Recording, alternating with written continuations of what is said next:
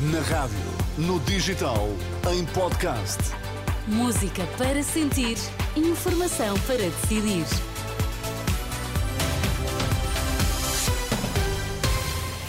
Atualizamos agora toda a informação. Começamos pelos títulos em destaque nesta edição da UMA.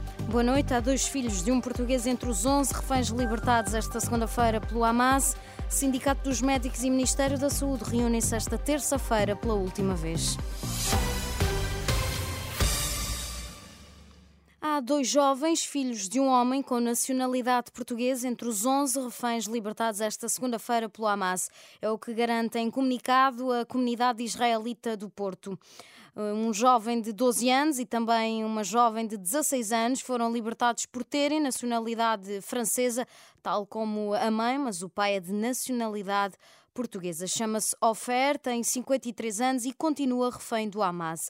Além dos três jovens com nacionalidade francesa, foram também libertados seis israelitas de nacionalidade argentina e outros dois de nacionalidade alemã, segundo disse a agência France Press. A trégua que inicialmente foi acordada para quatro dias foi esta segunda-feira, prolongada por dois dias, de acordo com a mediação do Qatar.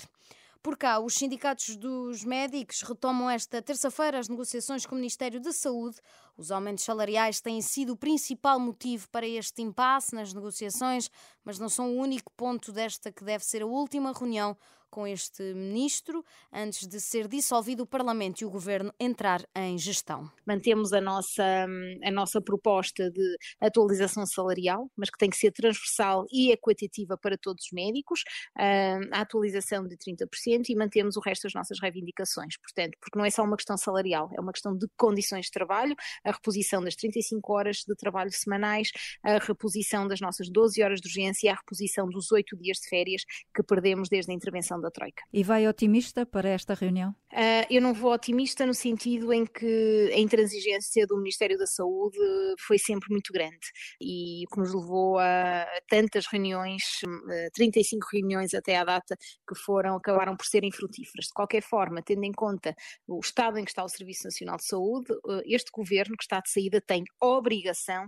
de o deixar com mais alguma normalidade ou um bocadinho mais composto.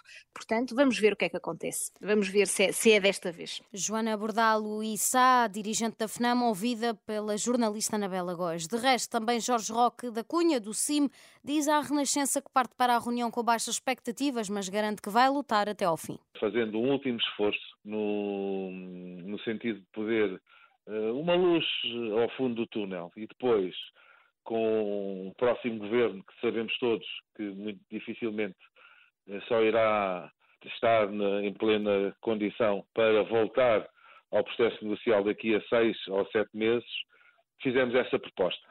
Uh, aguardamos a resposta. Jorge Roque da Cunha, do CIM, ouvido pela jornalista Marisa Gonçalves. Quase um em cada cinco portugueses está em risco de pobreza, de acordo com o Instituto Nacional de Estatística, são mais de 1 milhão e 700 mil pessoas. O INE dá conta que o número de pessoas que vivem com menos de 591 euros aumentou de 2021 para 2022, sendo que a pobreza cresceu em todos os grupos etários e afetou mais significativamente mulheres, crianças, famílias monoparentais e quem reside em Lisboa ou no Algarve. Carlos Farinha Rodrigues, especialista em pobreza e políticas sociais, considera que estes números são a prova do falhanço das políticas públicas de combate à pobreza. Estes dados também revelam uma menor eficácia das políticas públicas na redução da pobreza. Quando nós comparamos aquele indicador que mede o efeito das transferências sociais, excluindo as pensões, sobre a pobreza, ele reduz de 5,1 para 4,2. E, portanto, há aqui também a ideia de que durante o ano de 2022 houve algum enfraquecimento desta capacidade de redução da pobreza das políticas públicas. Carlos Farinha Rodrigues, especialista em pobreza e políticas sociais, ouvido pela jornalista Ana Catarina André.